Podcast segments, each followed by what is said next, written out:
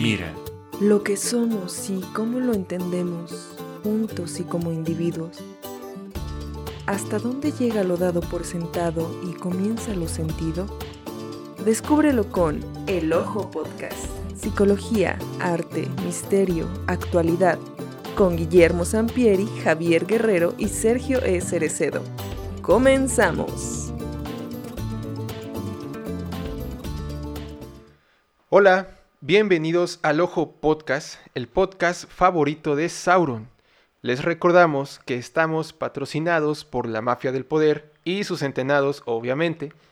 Y hoy, como ya es costumbre, estoy con Sergio Cerecedo y Guillermo Sampieri. Hoy les vamos a hablar de fantasmas, leyendas y experiencias paranormales. Chicos. ¿cómo están? Muy bien, Xavi. Pues eh, inquieto, in- eh, interesado mucho en el tema, sobre todo pues que es algo con lo que crecimos y también recuerda que otro de nuestros auspiciadores es el bolillo pa'l susto, para todo lo que vamos a hablar, por si nos pasamos de creepy o nos pasamos de intensos, pues es un tema que nos interesa mucho, nos divierte y nos pone como chamacos, así que esperamos no- lo disfruten. Memo, ¿cómo estás? Muy bien, muy bien, Sergio, muy bien. Este, espero que anden igual de chidos. Y espero que sí necesiten el bolillo, güey, la neta. Eh, yo, yo creo que no va a ser tan intenso, pero pues no falta el miedoso, miedosa, ¿no? Entonces, si eres un poquito cardíaco, un poquito cobarde, no nos escuches. No es cierto, sí escúchanos.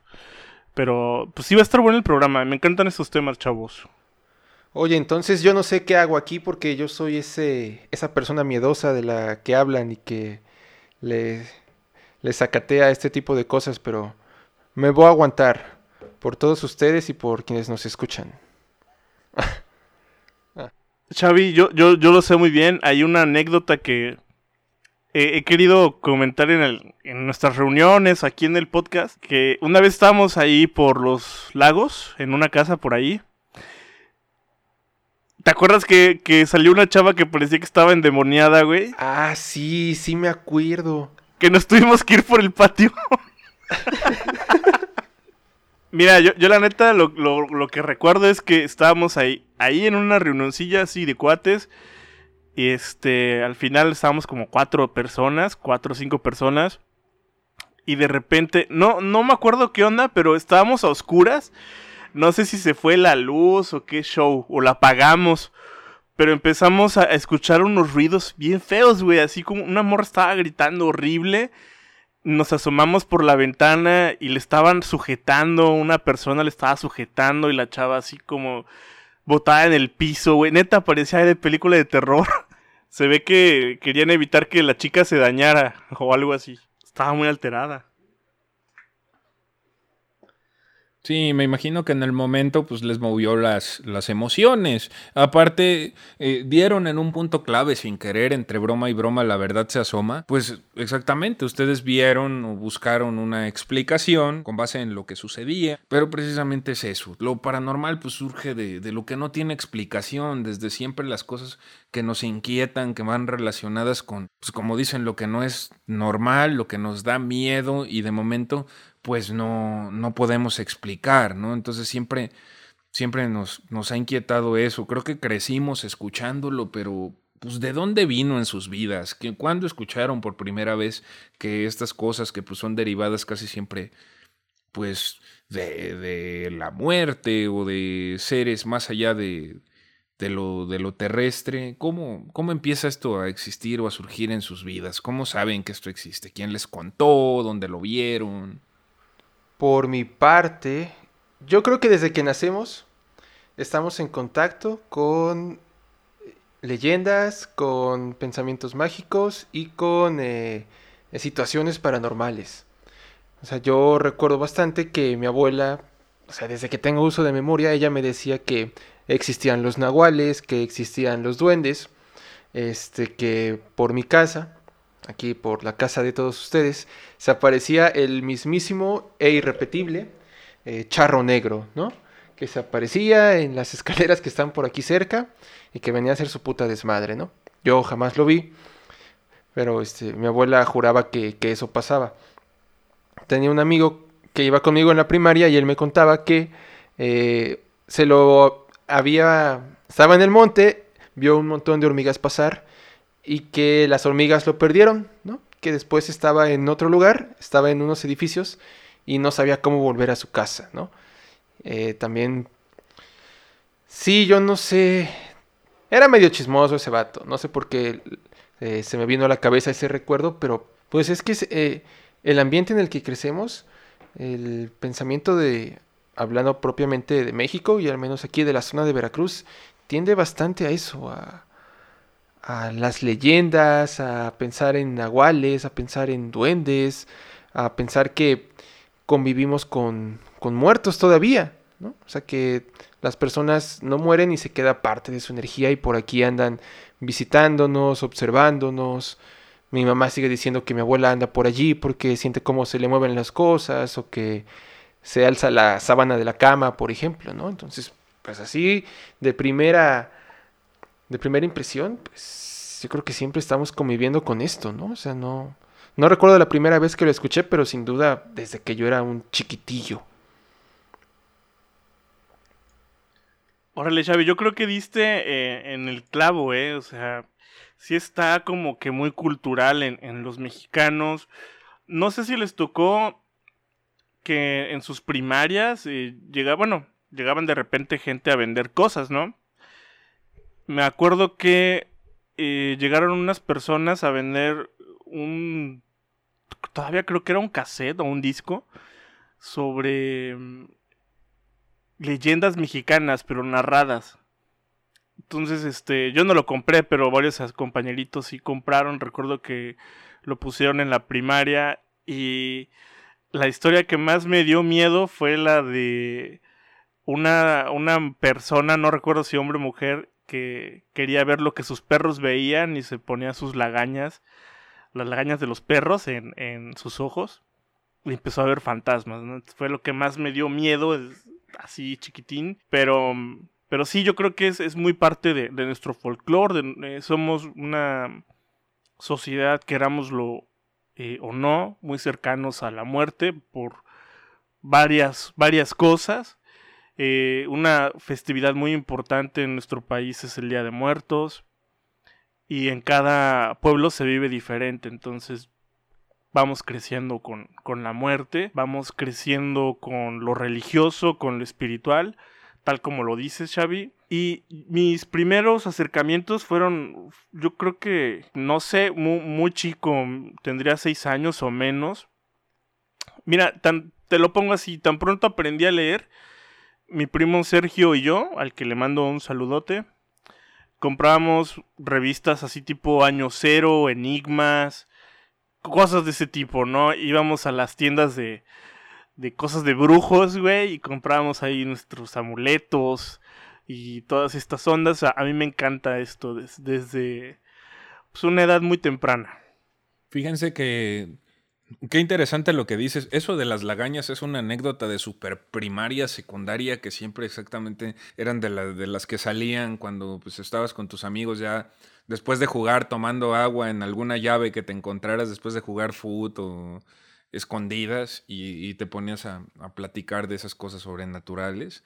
Y sí, yo, yo aparte de en mi casa, que pues eran muy, tenían muchas reservas con esas, con, ese tipo de historias, porque pues más bien mis abuelitos me contaban historias más realistas, eh, lo empecé a leer precisamente en libros de leyendas mexicanas. Hay una colección del CONAFE que se llama Así cantan y juegan y en diferentes regiones, en, la, en Sinaloa, en los Altos de Jalisco, en la Tierra de los Susurros, que es el que tiene un montón de leyendas y dibujos bien creepy sobre la región de los Tuxtlas. Pero en especial me acuerdo de uno que me llamó mucho la atención porque a mí siempre me han gustado los vaqueros, los piratas y estas historias de aventura. Eh, uno se llamaba Los Ladrones de Tapalpa y es un cuento sobre un pueblo de Jalisco que ahora es pueblo mágico y en Tapalpa se supone que unos ladrones querían entrar a la iglesia para robarse, pues obviamente el oro, las limosnas y todo. Y este resulta que los empiezan a balacear desde la parte de arriba de la iglesia. Resulta muerto el líder de la banda.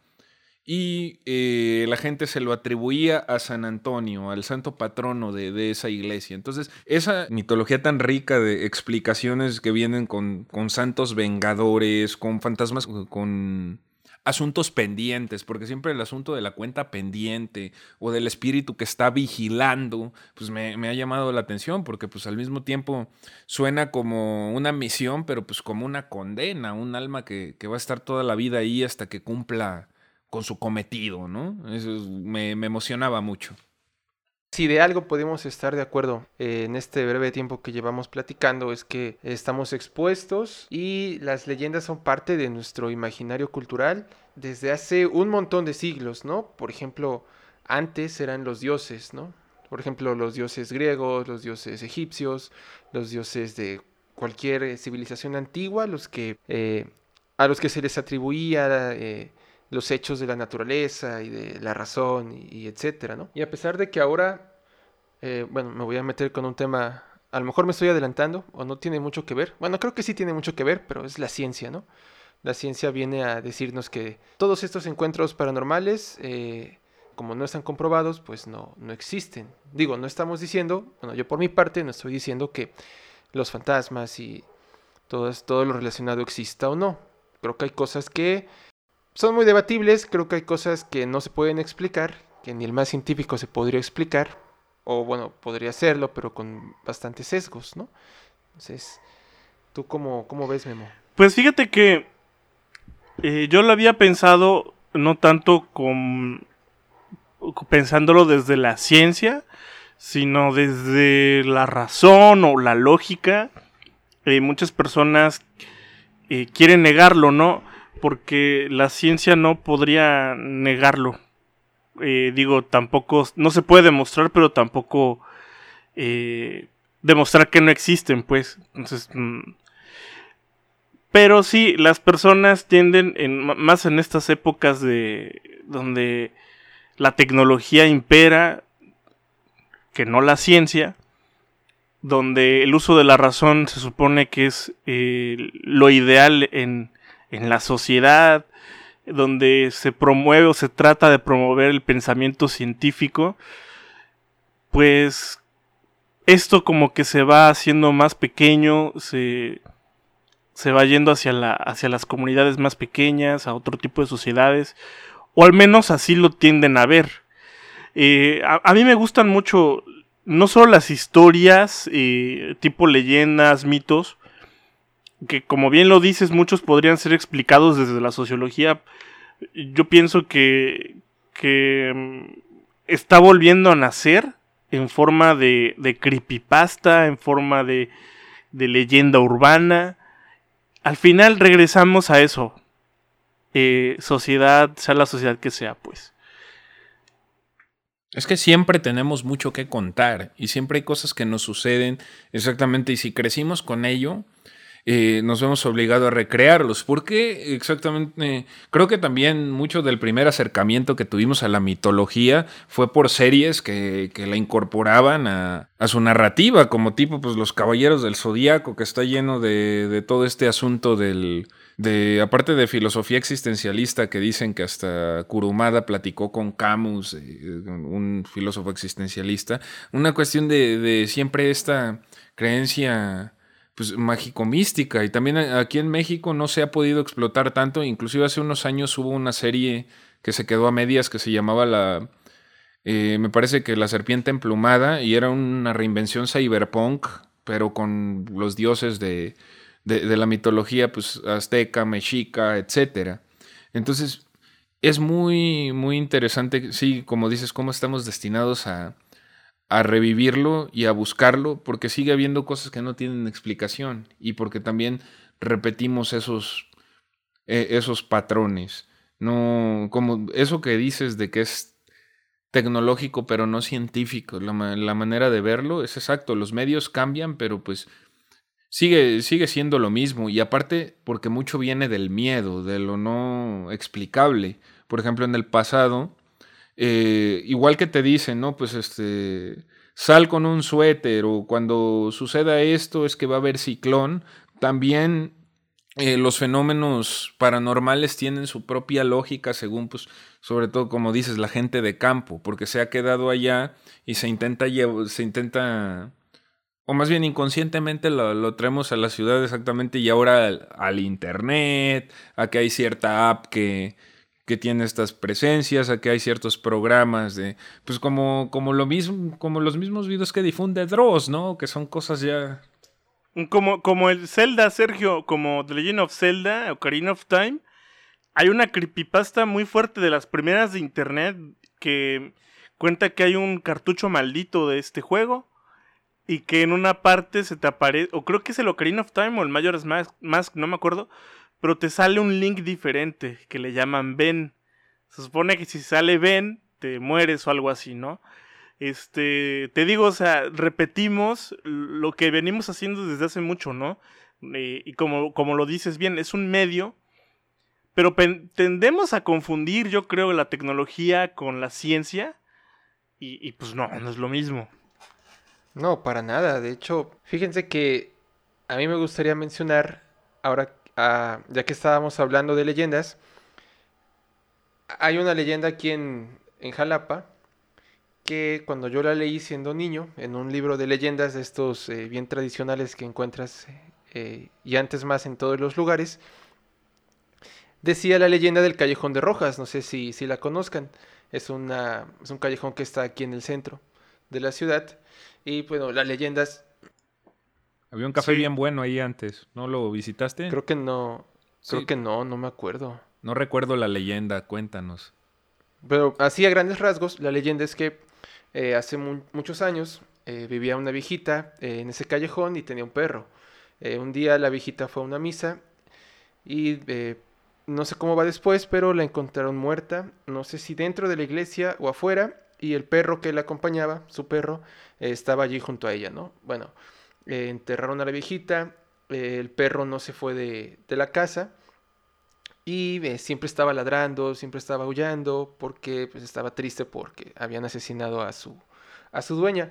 Bueno, el caso es que como hacía mucho ruido, los vecinos matan al perro, ¿no? Lo matan a cadenazos y lo matan de una manera muy fea, porque ya los tenía hartos, y, pero a pesar de eso, eh, todas las noches eh, escuchaban al perro aullar, y, no solo lo escuchaban aullar, lo, escuchaban arrastrando las, las cadenas con las que, que los mataron ahí está la, leyenda. Pero a mí personalmente cuando lo leí, a mí me dio un escalofrío en el cuerpo porque era, era yo muy niño, o sea, me había impactado mucho. Yo decía, pero es que cómo... Lo que habrán sentido escuchando al perro que mataron, si de por sí lo mataron porque los ladridos eran una molestia, ahora imagínate que siguen escuchando los ladridos, ahora escuchan las cadenas, que es el recordatorio de que lo mataron de una manera muy ojete. Entonces, eh, tienen varios, tiene varios componentes la leyenda, ¿no? Tanto de entretenimiento, como ciertos recordatorios, como pues hay bastantes, bastantes cosas que, que te pegan y, y, que te mueven.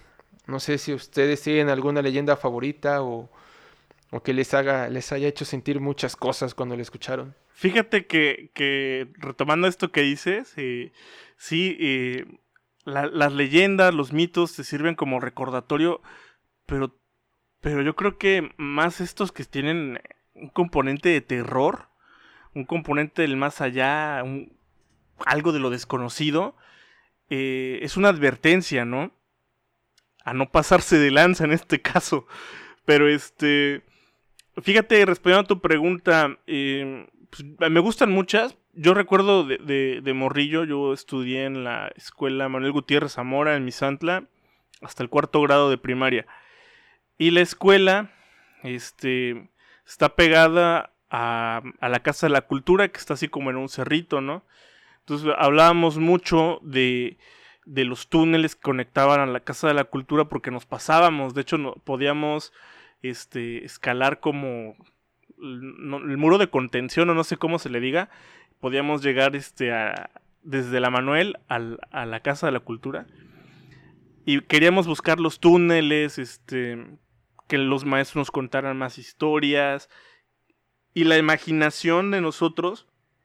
Ojo, los túneles son reales. Comunican a, la iglesia con, con la Casa de la Cultura. pero en nuestra imaginación de niños creíamos que había como un tesoro, como muertos, no sé, le dábamos eh, elementos de fantasía que la historia original no tiene. Y pues recuerdo mucho que nosotros hicimos de alguna manera una, una leyenda porque le agregamos cosas que no tenía la, la historia original, que simplemente es un lugar donde, donde este, se escondían o transitaban las personas durante las guerras estas de los cristeros y eso, ¿no? Ajá, las cristiadas y la, y la revolución sobre todo. Y hay túneles todavía en lugares como la Sierra de Puebla que atraviesan del estado de Veracruz al estado de Puebla, atraviesan cerros enteros y van de en medio de la nada a la iglesia de algún municipio. Y eso es muy, muy interesante. Y de lo que comentan también, eh, quiero añadir que pues desde la antropología y desde las ciencias sociales se ha estudiado mucho que precisamente pues como una narrativa, como parte de ya sea oral o escrita, pues también es un reflejo de las realidades que viven las civilizaciones. Por ejemplo, todas las religiones y todas las creencias tienen su visión del más allá, de lo que hay después de la vida. En la mitología egipcia, Osiris, un dios, hace un juicio que es poner tu corazón en una balanza y dependiendo de las acciones que, hayas hecho en vida, compara el peso de tu corazón, que según pues, su noción que es parecida a la del pecado de las cosas malas, las compara con una pluma. Entonces, si tu corazón pesa menos que la pluma, pues obviamente que accedes a su visión de paraíso. Pero si no, se supone que tu corazón es devorado, o no sé si tu cuerpo también, por una criatura llamada Amit, que es, tiene cabeza de cocodrilo, cuerpo de león, en síntesis, es un resumen de todas las cosas que en el Egipto de esa época te podían matar, de todo a lo que le tenían miedo. Lo mismo dicen que, en el laberinto del Minotauro, en realidad eh, esa fue una pintura, lo que hay en el Palacio de Nosos, pero lo que a lo mejor había en realidad eran toros de verdad. Pues como ya sabemos, el inicio de muchos deportes o de muchas actividades de lúdicas, físicas, de este tipo de entretenimiento, fueron en la antigua Grecia y luego Roma las retoma. Entonces se les llama leyendas fundacionales, o sea que tienen que ver con una proyección o representación de la realidad, pero mitificada, como dices tú, de lo que le aumentaron a los túneles, y es algo bien interesante, y pues es un argumento desde las ciencias sociales, que, que es lo que dice, es una representación, pero a lo mejor pues no, no es algo existente. Es el punto de vista desde ahí, porque pues, los que creemos y sí sabemos que, mm, o sí eh, sentimos que hay algo más allá, ¿no? Algo que no se puede explicar. A mí me encanta ese mito. Eh, no precisamente el del Minotauro, sino el que viene después, cuando Dédalo e Ícaro logran escapar del, del, del laberinto, que crean, bueno, Dédalo crea unas, unas alas y un mecanismo para que ellos puedan volar, ¿no? Y bueno, ya sabemos que van volando Dédalo e Ícaro, pero Ícaro no le hace caso a su papá y decide volar muy cerca del sol y por no hacerle caso a su papá, pues termina desplomado, cae en un, este, en un risco y muere, ¿no? Entonces a mí me hace recordar... No mames, como el amor, güey. Sí, ya ni me digas. Y hay raya hasta en lo fabulístico, ¿no? Es como una fábula también en su, a su medida. Sí, claro, y, sí. Lo, y lo podemos tener a colación de pues, todas las veces en que por sentir más, por sentir la adrenalina, por sentir que pasamos los límites, nos exponemos a situaciones eh, muy peligrosas, ¿no? Se me ocurre, no sé, así rápido, manejar muy rápido, ¿no? O manejar ebrio, o hacer cosas sin pensar, ¿no? Entonces, ese... Y es que también en los libros de texto de la primaria venía ilustrado este cuento. Y yo lo recuerdo bastante también, además de la enseñanza, por las tan bonitas ilustraciones que tenía ese libro de... Ese libro de español lecturas, creo que era el de cuarto o el de quinto. Pero sí, este, es un mito que me gusta bastante.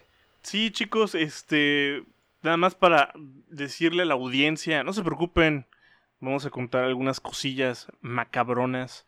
Este, y entrando ya en materia paranormal, me gustaría que, que contaran sus primeras experiencias con, con esto sobrenatural, paranormal, como le quieran llamar pero no, no, no referente hacia a la historia, sino algo que les haya pasado, chavos. Estoy seguro que sí les ha pasado algo. Pues miren, en realidad yo no he tenido experiencias presencial, pues algún fantasma o algún ser, digamos, sobrenatural o que haya yo tenido fenómenos cercanos. La mayoría han sido anécdotas y lo puedo ver pues a través de, de los sentimientos de las personas, cómo están todos sacados de onda, como mi abuelo me decía precisamente de, de, que él sí sabía distinguir los cantos de los tecolotes cuando alguien moría, estas creencias, y yo donde se me han manifestado estas cuestiones han sido en mis sueños. Realmente una que otra vez he tenido sueños de cosas que se realizan o de que de repente puedo decirle a, a cierta persona, no sé, este te vi, me pasó una vez con un, con un conocido, que una, una historia que hasta parece leyenda de Guanajuato, que su, eh, una ex a la que él todavía quería se había casado con otro vato y había salido y yo soñé el embarazo de la chica y que en el calendario este que, que, tenía un niño y en el calendario me este decía 19 de agosto. Y yo le dije, oye, yo soñé que ese niño va a nacer el 19 de agosto. Me dijo, no mames, ese es el día de mi cumpleaños. O sea, el niño de la ex, güey. Y se cumplió. Y de repente también he soñado que nos, que nos visita gente eh, específica. El otro día que venimos, este, una vez con mi mamá, veníamos manejando. Y le dije, este, va a visitarnos alguien que trae una noticia que tiene que ver con política, porque yo me había quedado dormido en el viaje y dicho y hecho. Entonces, mucho tiene que ver, yo siento, con... Yo, yo esas cosas de, de repente, premoniciones repentinas o reflejos de la realidad, pues no las puedo explicar. O sea, más que con un ente tienen que ver conmigo mismo. Y no sé si han sido coincidencias o ha sido pues alguna sincronía de la mente de alguna manera que no la conocemos. Pero pues eso ha sido principalmente. Y este, psíquicas, premonitorias, y pues yo soy alguien que confía mucho en, sus sueños, y o a veces los interpreto o a veces salen literales, es, es mi experiencia más cercana. Pero ahí, ¿qué onda? Por ejemplo, con este tipo de sueños premonitorios que dice Cerecedo, que también lo he, eh, lo he escuchado de otras personas, ahí, ¿qué, qué, pasa? ¿Cómo ven? Eh, porque yo me pongo a pensar y digo, a ver, entonces si soñamos con cosas que no han pasado aún, esto significa que de alguna manera podemos ver el futuro, podemos ver las cosas que van a pasar o el futuro tiene retrasos y se reflejan en nuestros sueños, ¿no? Digo, a mí nunca me ha pasado. Bueno, en la secundaria tuve un sueño medio premonitorio, pero ya, ya me lo expliqué y está muy chato, no, no, tiene, no tiene sentido. Pero con esto que dice Sergio, que como que, ¿qué onda? La verdad, yo no me lo puedo explicar, no podría dar una explicación ahora, pero creo que es algo bien, bien curioso, ¿no? Porque a, mucha gente le ha pasado. Bueno, ahí lo dejo sobre la mesa, podemos volver sobre eso después. El contexto es así. Yo cuando era niño era un chico muy, muy asustadizo, pero todo me daba miedo.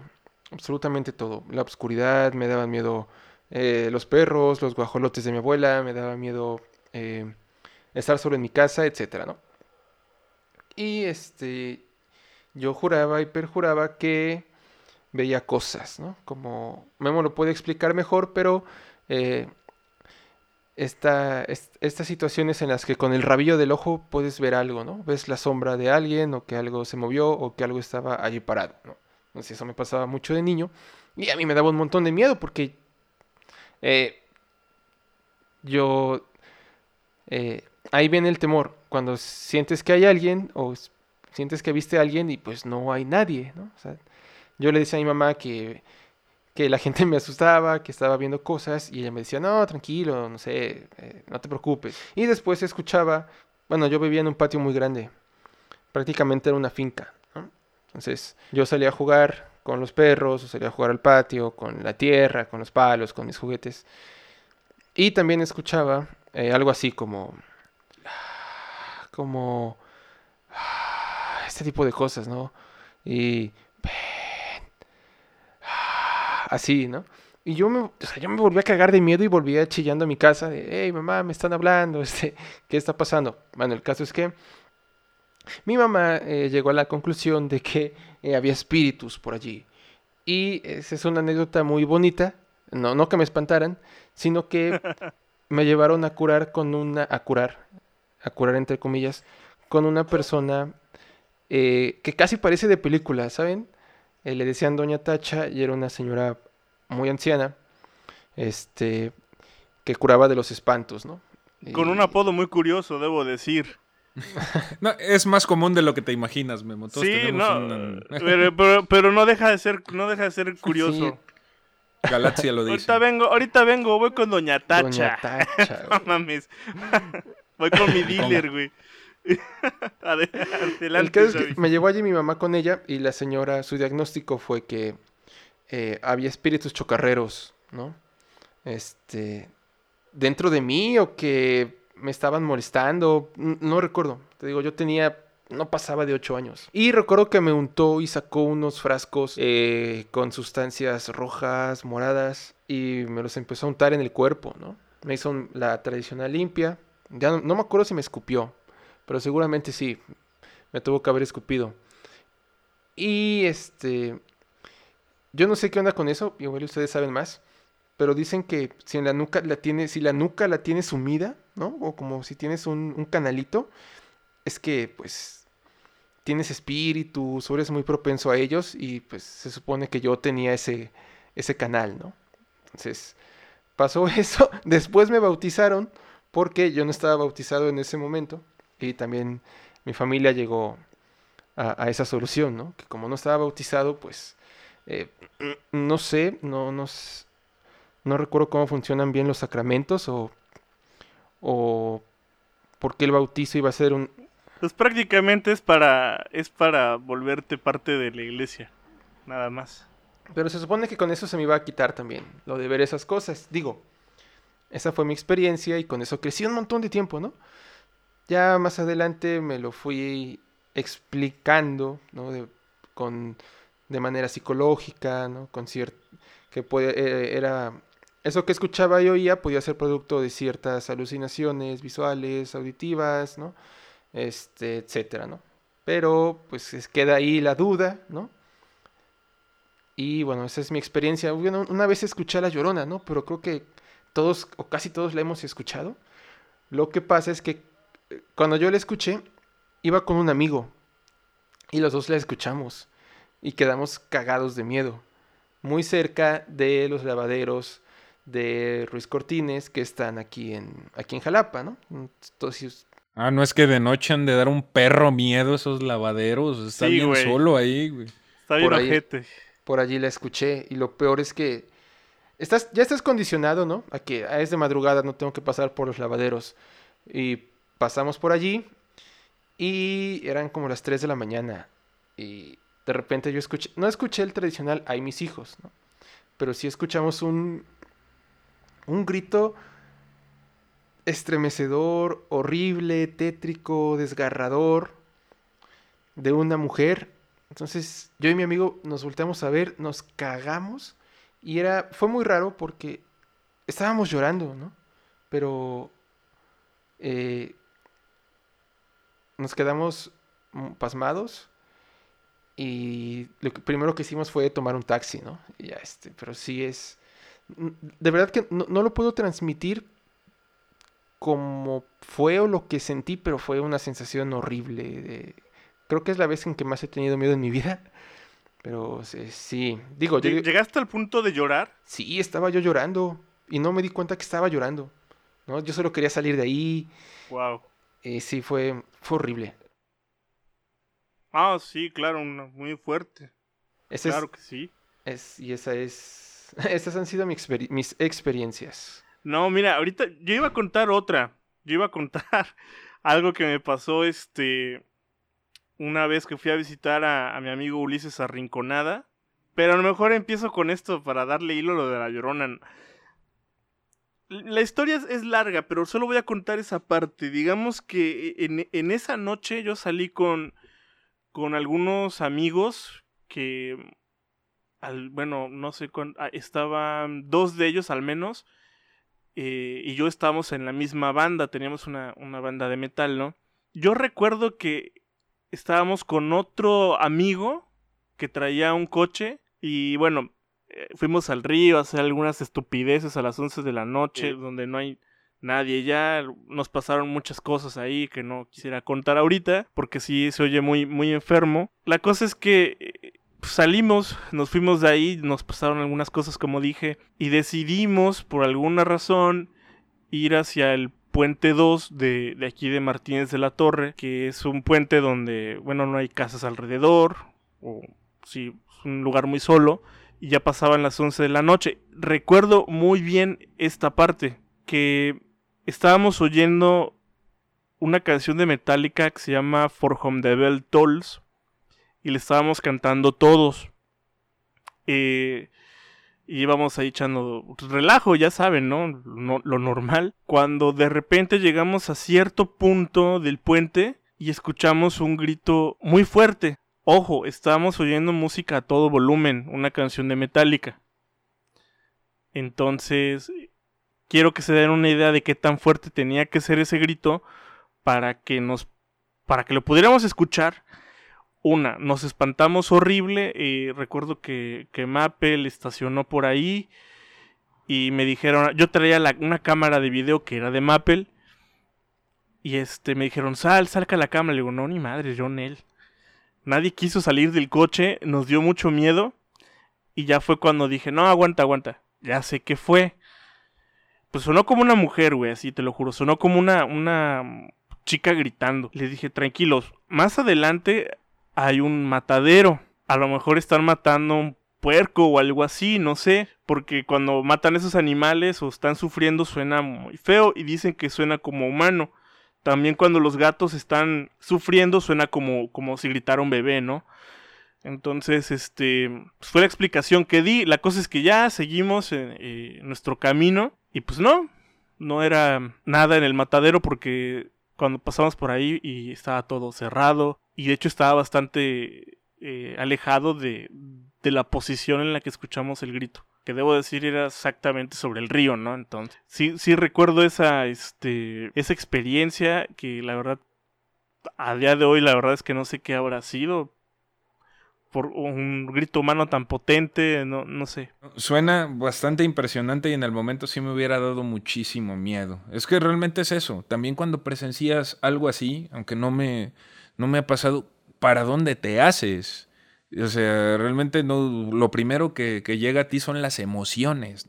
No hay razón y es por eso que también nos impacta tanto. Y más estando así de, así de chamacos, ¿no?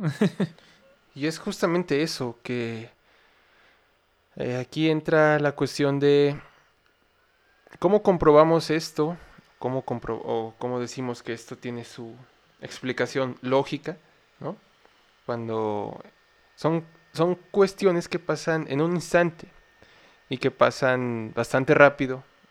Claro, son superan nuestra capacidad de asimilar en ese momento que algo está pasando. Digo, en este caso que, dices tú, Memo, eh, buscaste respuestas, ¿no? Como lo que nos decías de los puercos, eh, los gatos. Pero ah, en ese momento, después, cuando ya pasó y lo piensas, esas explicaciones eh, se quedan cortas, ¿no? O es como, es que no pudo haber sido eh, un grito tan potente, es que no pudo haber sido... Ah, y ahí viene la... El espacio para la incógnita de... Entonces, ¿qué fue lo que pasó, no?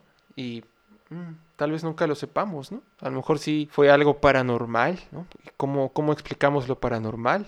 Tiene su propio campo de estudio, su propia metodología, ¿no? Pues sí, hay gente que trata de darle una mirada científica a estos eventos. Eh, los científicos más serios van a decir que son pseudociencias, y muy probablemente lo sean, pero al menos está eh, la idea de, buscar una explicación así. hay gente que, ha captado fenómenos muy interesantes, eh, no sé, con, con grabadoras y un ruido blanco de fondo, ¿no? Eh, voces humanas, mensajes muy claros, voces reconocibles de gente que ya falleció y que, bueno, da un mensaje muy, muy, muy concreto, ¿no? Para ciertas personas y, bueno, eh, se cree que son estas psicofonías, pues son reales. Yo, la verdad, no lo sé, eh, no me gustaría investigarlo, si te soy honesto. Cuando compré mi equipo para grabar el podcast, dije, güey, ojalá nunca se me meta una de esas vocecillas lo, llegué a pensar, bro. Me acabas de meter un miedo cabrón. No había pensado en eso. Mi trabajo está hecho. Ay, Dios. Y brothers, ¿qué les digo yo que soy sonidista y me ha tocado irme a meter a vecindades, güey? A vecin... ¿Te ha pasado, te ha pasado, Sergio, o algo, algo así? No. ¿Te ha pasado? No, afortunadamente no, porque también hay quien dice, digo, ya saben que ahorita la tecnología todo es digital o la grabación, o sea, porque luego ocupamos grabadoras análogas o mixers análogos, pero que ya tienen su adaptador o ya tienen su tarjeta SD. Pero dicen que, lo chido para las psicofonías es la cinta, que lo, lo análogo era tanto el cassette como pues la, cinta magnética más viejona, la de las Nagra, que ya son objetos de museo. Pero en realidad a mí me ha tocado irme a meter a vecindades de Tepito, de la colonia Juárez, vecindades muy viejas y casas muy viejas y realmente nunca, nunca he escuchado nada. Creo que, como les digo, yo sí estoy abierto porque sé que hay algo más allá, pero nunca me ha tocado. Más bien a mí de verdadero terror, pues este, a varios compañeros les tocó ir a, escuchar en los escombros del temblor del, del 2017 y ahí pues exactamente muchos dicen no hay nada como la realidad, pero pues eh, en realidad nunca he captado nada. Y eso que me especializo en grabar ambientes, nunca he captado nada así, pero no lo descarto, porque pues hay lugares donde hemos estado que hasta los mismos policías de la filmación nos dicen, no, pues aquí en el último piso se aparece una, ya saben, la típica niña que o en las oficinas o en los baños. Híjole algo recurrente. Y sí, yo subí precisamente ese baño con la grabadora por morboso. y lo que sientes aparte es un hundimiento. Eh, un hundimiento y los olores que se concentran muchas veces en esos lugares, ahí es donde piensas que puede tener una explicación porque pues este se siente como, como una especie de magnetismo, como una cosa rara, o sea, hablando de que el lugar, el ambiente sí está enrarecido y no sabes si son los gases de la urea, de toda la cochinada que se junta en un baño, que y aparte que no lo limpian por el miedo. No sabes qué es realmente, pero pues de que se siente mala vibra, como lo, lo decía, eso sí, como por ejemplo cosas como como la brujería y eso, a lo mejor puedo no creer tanto, pero sientes la malpedez de la gente. La, vibra realmente igual que como sientes alguien te acerca la mano y acaba de, no sé, de cocinar y algo y sientes calor, las vibras y la energía es algo muy tangible y que, ¿por qué no? Eh, puede pertenecer a una rama de la ciencia que aún no podemos explicar y que incluso puede abarcar estos fenómenos paranormales. No sabemos qué pueda pasar en 20, 50, 100 años. No, pues el, intento ahí está, Sergio. si hay gente que, digo, podemos decir, su metodología está muy chafa, su, sus métodos son muy muy precarios, no sé, sus instrumentos o no tienen ningún sustento. Pero bueno, al menos están, están buscando eh, explicación a algunos fenómenos que, digo, o sea, les ha pasado a las personas. Me, me ha pasado así como el que acabo de compartir. Y, o sea, al menos lo están intentando. Y como dices, a lo mejor no has captado nada porque Dicen que lo mero bueno es con cinta, ¿no? Y tú ya eres puro digital, me imagino. Pues sí, por cuestión de dinero, exactamente, por cuestión de presupuesto. Y, también por, sí, ya saben, todo se ha vuelto carísimo. Filmar en, película, también la parte de la cámara es, eh, es, muy caro y ya por practicidad, pues esos, esos este, aparatos son de, de mera experimentación o la gente que, que se puede dar el lujo. Pero sí es lo que comentan, que por la cuestión magnética, por la cuestión de que la captación electrónica, igual que en las cámaras, de que se, te quema una foto, se te sube de, luz. Muchas cámaras digitales no han podido igualar a las análogas, igual en grabación, porque pues no es lo mismo la manera electrónica que la manera química de captar tanto imagen como sonido. Bueno, en general, por cómo hemos crecido, como les digo, en todos lados hay nociones de la muerte, de espíritus, de distintos eh, criaturas sobrenaturales. ¿Qué, ¿Qué ustedes saben de los fantasmas? Así como les digo, como saben las reglas de una disciplina o como les explicaron de chiquitos cómo cuidarse, cómo salir a la calle, jugar algún deporte. Este, ¿qué sabemos sobre los fantasmas? ¿Qué creencias nos han no, nos han inculcado o sabemos de cómo lidiar, bueno, no nada más con los fantasmas, sino en general con alguna criatura sobrenatural, como por ejemplo a mí me, me habían dicho que cuando hay chaneques que te desordenan la casa y que te roban cosas, que los ahuyentabas con groserías, pero pues yo, yo creo que no funciona porque mi casa está llena de mentadas de madre y el revoltijo de cosas sigue ahí. Entonces, pues a lo mejor ahí... Eso lo haces tú, carnal. Es pedo mío, ni modo, pero qué culpar a los chaneques, ¿verdad? Pero Xavi, ¿qué me cuentas de eso en tu experiencia? Yo no sé mucho de fantasmas. Bueno, lo poco que sé es lo que he visto en películas, por ejemplo, que un fantasma vendría siendo eh, la presencia o el alma de un ser vivo que se quedó aquí en el mundo terrenal. Supongo que deben haber tipos de fantasmas, ¿no? Tipos de espíritus también. Ahí va otra, otra anécdota que me pasó que esa sí tiene que ver con fantasmas, que hace varios años, yo tenía como 18 o 19, eh, un, tío, un tío mío murió y mi mamá me dijo, vamos al velorio. Y yo dije, no, yo no quiero ir. Si, la última vez que vi a mi tío yo tenía como un año, entonces no, no quiero ir, me quiero quedar aquí a jugar. Era de noche, eh, mi mamá dijo, bueno, ya es lo que quieras yo me quedé y me, ya me acordé, me quedé a, tomarme unas cervezas con un amigo. El caso es que mi amigo se va y un perro que teníamos, creo que, creo que era solo vino, no, recuerdo bien qué perro era, pero empezó a aullar. Y era raro que ese perro aullaba. Bueno, de por sí es medio raro que los perros aullen. Pero este vato empezó a aullar y particularmente a mí, a mí por alguna razón me pone muy nervioso que los perros aullen mucho. No me gusta que huyen, no sé por qué. Y este vato no se callaba y seguía aullando, aullando, aullando. Y yo le decía solo vino, cállate, ¿qué tienes? Lo metí a la casa y el vato seguía aullando. Entonces, la conexión que yo hice fue, chinga. ¿Será esto obra de que se murió mi tío y como no quise ir a su velorio, el perro está aullando y no sé, eso fue lo, lo que yo concluí. Dije, nah, me voy de aquí, voy al velorio de mi tío. Entonces alcancé a mi mamá, estuvimos en el velorio y después ya volví a mi casa. Pero la cuento porque sí tuvo un impacto bastante grande en mí, ¿no? Que se muere mi tío, era raro que el perro aullara, no se callaba y no había una razón aparente para que aúllen. Luego nosotros platicamos que aullan mucho porque escuchan al del fierro viejo o a las campanas del elotero, eh, etcétera, ¿no? Pero esa vez no había un como una causa. Entonces, más sobre fantasmas, pues eh, por ahora eso es lo que se me ha ocurrido. Como, ¿Cómo lo ves, Memo?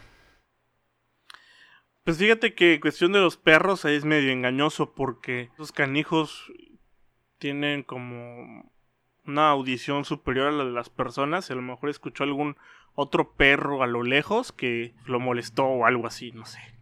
Este sí, eh, puede ser por ahí, ¿no? Pero sí, la coincidencia está, está ahí.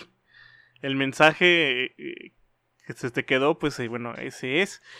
Fíjense que, que sobre la pregunta es que qué sabemos de los fantasmas o de pues, no solo de fantasmas, ¿no? O sea, hay como que otros dicen por ahí que otros seres que en culturas europeas son como espíritus como le dicen, eh, de la naturaleza, elementales, a los famosísimos chaneques, eh, este, también aquí el cercanito, que es en, la región maya, es Aluche. Pues yokai en Japón. Eh, todo esto, ¿no?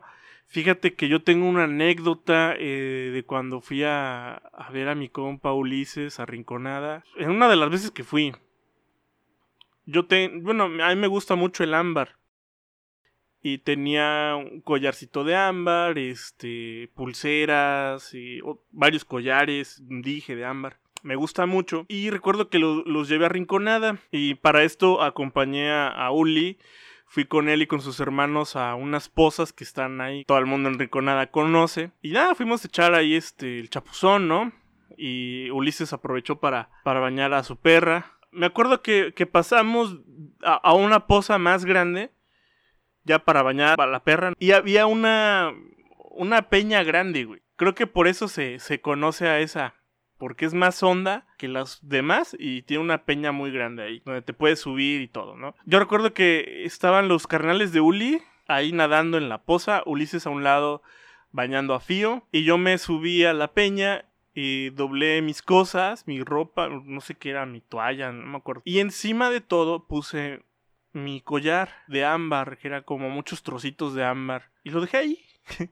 junto con otro collar de ámbar, llevaba dos me, metí a nadar, estuve jugando ahí con, con los carnalillos de Uli, ese güey con la perra y, ya, güey. Te puedo asegurar, o sea, te, te, lo puedo firmar que nadie subió a la peña. De la gente con la que iba, todos estaban abajo, güey. Eh, llegó un punto que, no sé, estaban andando como las 4 o 5 de la tarde, se empezó a nublar y empezamos a escuchar risas. Alrededor de, de, esta poza ah, está como que Ah, no sé cómo explicar, pero mm, está hacia abajo, ¿no? Hay alrededor hay muchos árboles y todo, pero es un camino que va subiendo, va hacia arriba, ¿no? Para regresar a rinconades así. Yo, yo escuché risas que solo sé que venían de arriba y pero no ubicaba de dónde. Entonces eh, le pregunto a, a Uli, güey, ¿escuchas eso?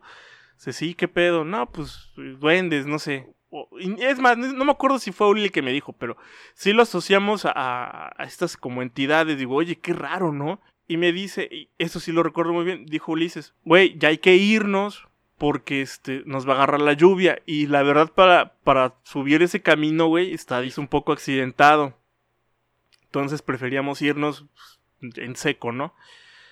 Pues subí por mis cosas, estaba mi ropa y todo, pero no estaba mi collar, este, y que era como de muchos trocitos de ámbar, ya no estaba. Y dije, ¿qué pedo? y lo busqué por ahí, se cayó. No, güey, no, estaba. Todo estaba tal como lo había puesto, menos el collar. Y pues pasó. Dije, bueno, se lo llevaron. Pero no le eché la culpa a ninguna persona, güey. O sea, algo dentro de mí decía que se la había llevado alguna cosilla, no sé. Tengo ese pensamiento mágico muy latente, ¿no? Pues pasó el tiempo. Sí, eh, pasó el tiempo y... Y ya. Me acuerdo que, que hablando con un compa que sabe mucho de, de ovnis y de fantasmas y entidades de este tipo, o sea, pero muy, muy clavado. Para él es su realidad, ¿no? Me dijo, güey, eh, eh, ese collar de ámbar fue tu boleto de salida, güey. Y por eso no les hicieron nada. Y elegí verlo así porque... Digo, para más tranquilidad, ¿no? Para no andar pensando cosas peores o no sé. Dije, bueno, pues sí puede ser, ¿no? Órale, como un peaje. Eh, inclusive me recordó a a los mitos de los, este, de los duendecillos irlandeses, de los leprechauns, de que precisamente te piden trueque mágico y te piden cosas a cambio. Qué, qué, cosa tan curiosa. Nada más que estos güeyes no sé, no, no, no me pidieron nada, se lo agenciaron los culos, güey. Ah, sí, pues bien, bien, bien chacas, ¿no? Bien malandros.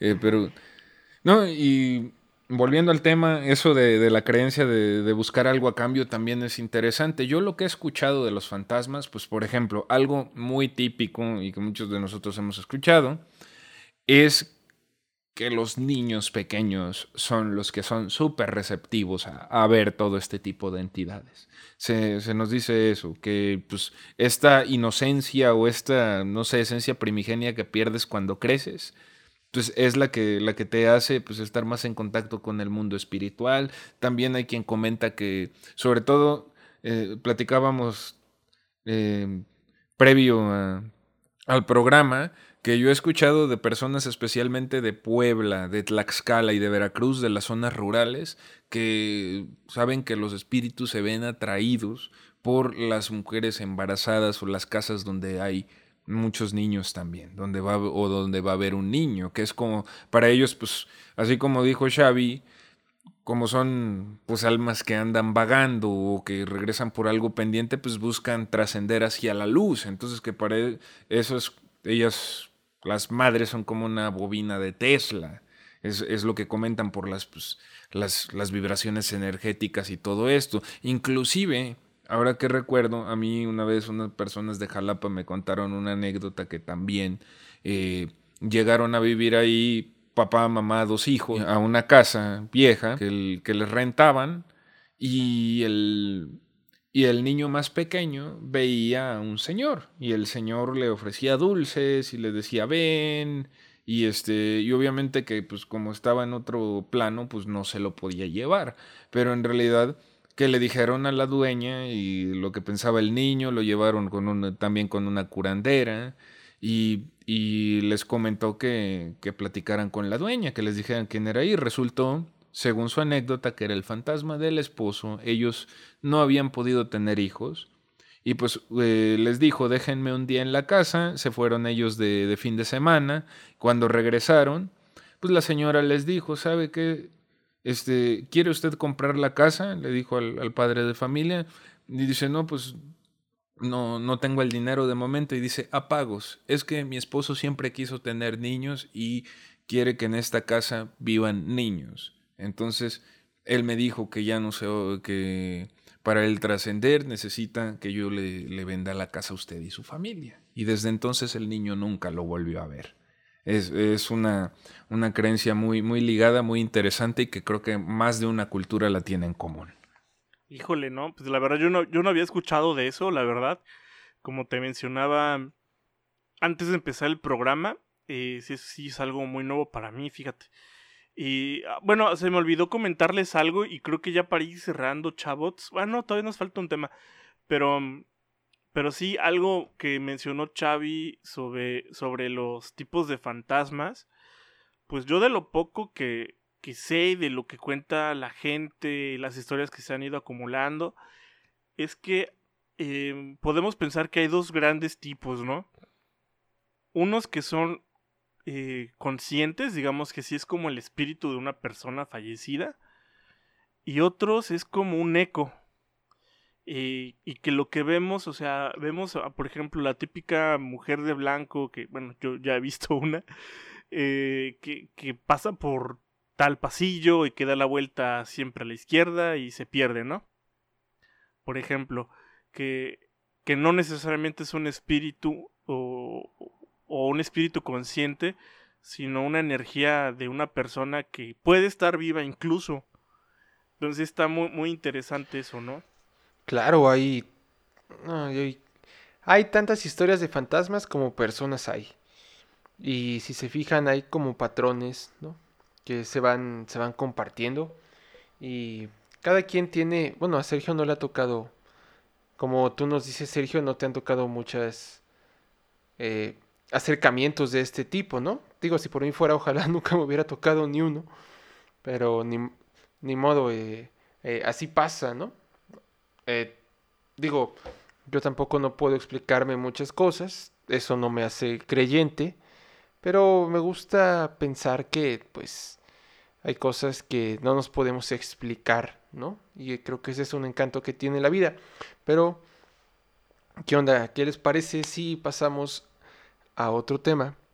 Y este va a ser recomendarles hablar un poquitito de películas tengan que ver con estos temas que hemos ido platicando eh, en este podcast. Y obviamente para esto, eh, Sergio, ¿Qué nos puedes decir? ¿Qué nos puedes recomendar?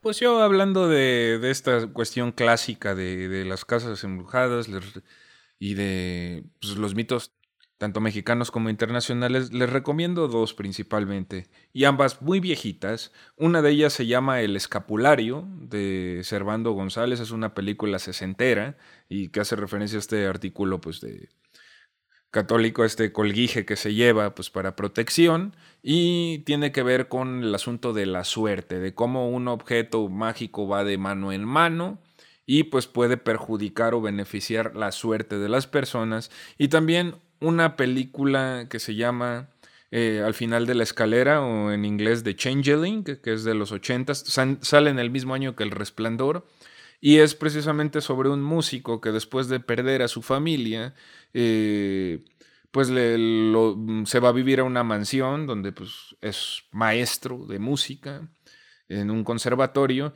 pero en esta mansión, a medida que él se graba con una grabadora análoga que él graba sus, este, sus, se graba cuando toca piano, eh, va escuchando ciertas psicofonías y va sintiendo la manifestación de un niño que antiguamente vivió ahí. Entonces, un fantasma con un asunto pendiente, pero que quiere a grandes rasgos cobrar parejo y él no sabe cómo frenarlo de su objetivo o cómo pues hacerle ver quién en realidad tuvo que ver con su muerte. Son dos películas increíbles y que van a colación de esto, del asunto pendiente, de la cuenta que me hace pensar mucho, ya como conclusión, en que precisamente, aunque lo veamos con miedo, es una interacción con la parte espiritual de un mundo que no conocemos. Entonces, de esta interacción, sea perjudicial o sea en su momento algo como, como lo que les digo, como ayudar con una cuenta pendiente, pues si alguien está versado en eso, pues es un aprendizaje al fin y al cabo, un aprendizaje sobre esta energía superior en la que muchos creemos y nuestra relación con ella. Pues, gracias por eh, estas recomendaciones, Sergio. Yo no he visto ninguna de las dos, pero eh, créeme que sí las voy a ver. Y también yo como manera de conclusión, eh, este tema de la deuda es algo eh, muy, muy recurrente, eh, ya sea en novelas, en historias, que las almas se quedan en este mundo porque hicieron algo muy malo, porque no hicieron una cosa, porque tienen que remediar algo, porque es un castigo, ¿no? Entonces, parece que tenemos que seguir atados a este mundo feo y capitalista después de muertos. O sea, ¿qué onda? Dejen, dejemos, dejemos, dejemos a las almas descansar en paz. Y Memo, ¿qué nos puedes decir?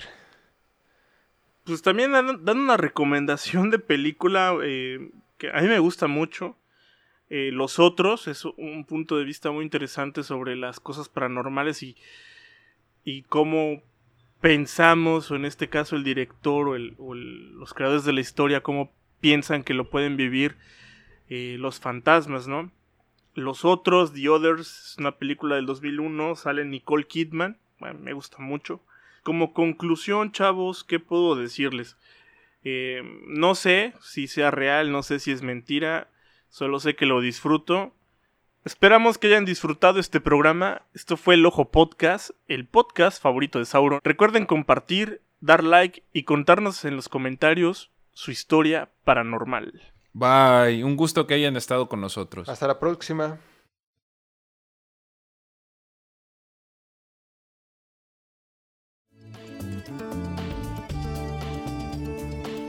Muchas gracias. Esto fue El Ojo Podcast. Hasta pronto.